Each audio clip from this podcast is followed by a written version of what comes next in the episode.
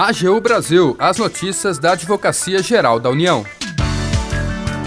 Olá, está no ar o programa AGU Brasil. Eu sou Jaqueline Santos e a partir de agora você acompanha os destaques da Advocacia Geral da União. A AGU está atuando na elaboração de novas ações para combater garimpo ilegal na terra Yanomami. Diante da reinvestida de grupos ilícitos, o governo determinou prioridade na defesa do território. Concurso Unificado Nacional respeitará cotas definidas em lei. Haverá reserva maior de 30% para indígenas que vão disputar cargos na FUNAI. E mais. Você sabe qual a capacidade civil dos indígenas? A Geo explica. Siga as redes sociais da Advocacia Geral no Twitter, YouTube, Facebook e Instagram. E acompanhe também as notícias no portal gov.br/agu. E você acompanha agora com a repórter Adriana Franzin as informações sobre o esforço de vários órgãos federais para frear o garimpo ilegal na terra Yanomami. Fome, doenças, abusos. A tragédia Yanomami estampada em fotos chocantes tem mobilizado órgãos federais. A Advocacia Geral da União está auxiliando os órgãos ambientais e de proteção aos povos originários, além de forças de segurança na elaboração de novas ações contra o garimpo ilegal no território Yanomami. Medidas tomadas no início de 2023 conseguiram expulsar os garimpeiros do território, mas diante da reinvestida de grupos ilícitos em vários pontos da reserva, com consequências devastadoras para a saúde dos indígenas, o presidente Luiz Inácio Lula da Silva pediu prioridade nessas medidas. Em dezembro passado, a Justiça Federal de Roraima, acolhendo o pedido do Ministério Público Federal, determinou que seja criado um novo cronograma de ações contra atividades ilegais na terra Yanomami, frente aos relatórios trágicos das consequências do garimpo para os indígenas.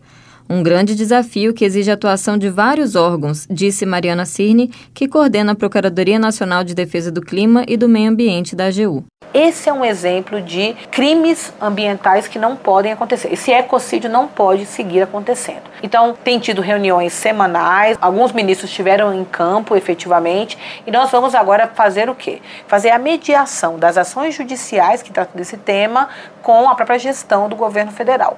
A gente já fez isso numa oportunidade, que é a construção de um plano, a definição de metas concretas e como a gente consegue trabalhar em parceria com o Poder Judiciário não em antagonismo. No final do ano passado, a gente teve uma decisão judicial que estabeleceu a definição desse plano e a gente está agora em elaboração desse plano para pensar concretamente qual a quantidade de helicópteros que são necessários, qual é a quantidade de militares, da Força Nacional, de policiais federais. Além do plano para a expulsão de garimpeiros da reserva Yanomami, outra frente do governo federal dentro da política indigenista é a recomposição da FUNAI. Os editais do Concurso Nacional Unificado, divulgados na semana passada, prevêem a contratação de 502 servidores para a FUNAI, incluindo 350 de nível superior e 152 de nível médio. Da AGU, Adriana Franzin. E você confere agora mais detalhes do Concurso Nacional Unificado, desta vez com informações sobre as cotas. A repórter Raquel Miura conta pra gente. O Concurso Unificado Nacional, estruturado com o apoio jurídico da AGU, vai respeitar as regras para as cotas definidas em lei e terá um capítulo especial para a contratação de servidores para a FUNAI. As inscrições começam no próximo dia 19 e vão até o dia 9 de fevereiro por meio da internet, pelo gov.br. Mas agências da Caixa, Banco do Brasil e também postos da FUNAI vão ajudar nessa inscrição as pessoas que têm dificuldade de acesso à internet, mas querem participar do concurso, como ressaltou a ministra Esther Dweck, da Gestão e Inovação em Serviços Públicos. A gente vai ter as cotas já previstas em lei, né? então são as cotas 5% para pessoas com deficiência, 20% para pessoas negras. Em todas essas duas são para todos os concursos, mas para os concursos da FUNAI a gente vai ter 30% de cotas para indígenas, que foi também uma lei que aprovou a cota de 30% para indígenas para o caso dos cargos da FUNAI. Por isso que a gente também está contactando a FUNAI, obviamente, para que as agências da FUNAI sejam espaços de inscrição para aquelas para as pessoas indígenas que estejam em, em áreas que não têm mais difícil acesso de conexão, etc. Então a gente terá também esse apoio da FUNAI, além do Banco do Brasil e dos Correios. Né? Falamos hoje com os presidentes do Banco do Brasil, o presidente dos Correios, os dois confirmaram que eles vão poder apoiar a gente nesse processo, que é algo que a gente quer estender para todos os serviços do GovBR. Mas no caso da inscrição do concurso, como era uma coisa com tempo muito curto, a gente ficou com medo de alguém não conseguir se inscrever por conta de dificuldade no, na parte é, online. O concurso será aplicado em 220 cidades brasileiras no dia 5 de maio. Da AGU Raquel Miura.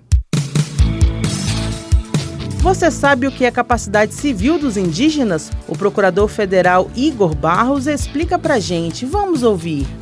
A capacidade civil é a aptidão do indivíduo para executar e desempenhar os atos da vida civil, como, por exemplo, firmar contratos, celebrar acordos e responder por seus atos.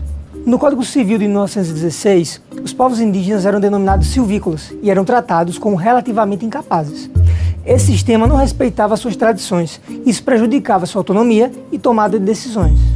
E já o Código Civil de 2002 dispõe que a capacidade dos indígenas será regulada por legislação especial.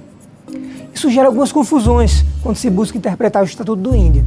A Constituição Federal, por sua vez, reconhece aos povos indígenas sua organização social, costumes, línguas, crenças e tradições, assim como os direitos originários sobre as terras que tradicionalmente ocupam. Ela também não admite os dispositivos do Estatuto do Índio que sejam materialmente incompatíveis com o texto constitucional. Ou seja, ao reconhecer a cultura dos povos originários, a Constituição afasta qualquer tipo de interpretação que atribua incapacidade aos indígenas pela simples condição de indígena. Portanto, em regra, os povos indígenas possuem capacidade civil plena.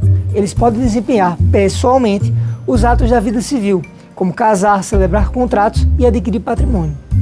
Por fim, assim como ocorre na regra geral, se o indígena se enquadrar nas hipóteses de incapacidade civil, a legislação deve ser aplicada no sentido de protegê-lo e evitar prejuízos.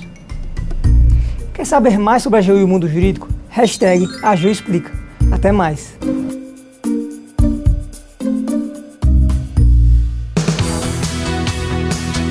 O AGO Brasil fica por aqui. Você pode acompanhar as notícias e o trabalho da instituição no portal gov.br/agu e em nossas redes sociais. Com os trabalhos técnicos de André Menezes, o programa é produzido pela equipe da Assessoria de Comunicação da Advocacia Geral da União. Acesse também o nosso perfil no Spotify. É só procurar por Advocacia Geral da União. Sugestões de pauta ou comentários podem ser enviados no e-mail pautas.agu.gov.br e até mais!